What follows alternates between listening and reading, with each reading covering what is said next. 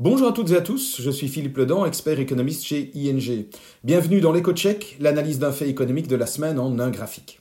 Cette semaine, je voudrais vous parler des achats d'actifs par la Banque Centrale Européenne, la BCE, sur les marchés. Un mot d'explication d'abord. Sur le graphique, vous pouvez voir le montant acheté chaque mois par la BCE sur les marchés, dans différents programmes dont le nom, vous le voyez, est un peu barbare. Ce sont principalement des obligations d'État, on va retenir cela, et vous voyez que les montants en jeu sont loin d'être négligeables. Alors pourquoi en parler maintenant? D'une part, il s'agit d'une pièce importante et essentielle de la politique économique à travers la zone euro depuis 2015. Par ses achats massifs, la BCE maintient un coût de financement plus faible pour les États et les entreprises, et surtout un coût plus homogène entre les différents pays membres.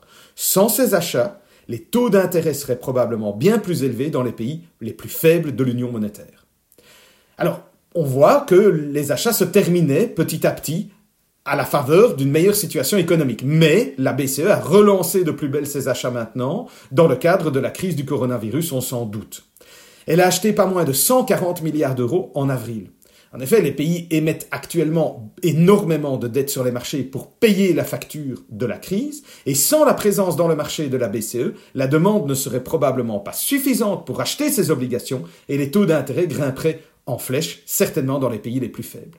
Ceci étant, un arrêt de la Cour constitutionnelle allemande, mardi dernier, euh, jette un froid sur ces achats. En effet, elle considère que les achats du programme PSPP sur le graphique ne sont pas suffisamment justifiés et faute d'une meilleure justification par la BCE dans les trois mois, elle impose à la Banque centrale allemande, qui fait partie du système européen des banques centrales, qui applique la politique monétaire de la BCE, de ne plus participer à ce programme et de revendre toutes les obligations précédemment achetées. C'est un arrêt très étonnant. Juridiquement, il va d'abord à l'encontre de l'avis de la Cour de justice européenne, ce qui est très surprenant.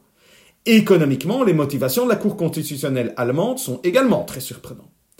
Mais surtout, si aucune solution ne devait être trouvée, cela remettrait en cause une pièce essentielle, je l'ai dit, de la lutte contre la crise économique suite au coronavirus. On verrait le coût de financement des États les plus vulnérables exploser. On n'en est heureusement pas là. La BCE justifiera probablement sa politique. Mais il n'empêche, le signal donné par la Cour constitutionnelle allemande n'est pas très bon car il pourrait donner lieu à d'autres actions en justice contre tout programme d'achat par la BCE, faisant sans cesse planer le doute sur la poursuite de ceux-ci et donc sur le maintien des taux bas en zone euro. Je vous remercie et je vous souhaite de passer une bonne journée.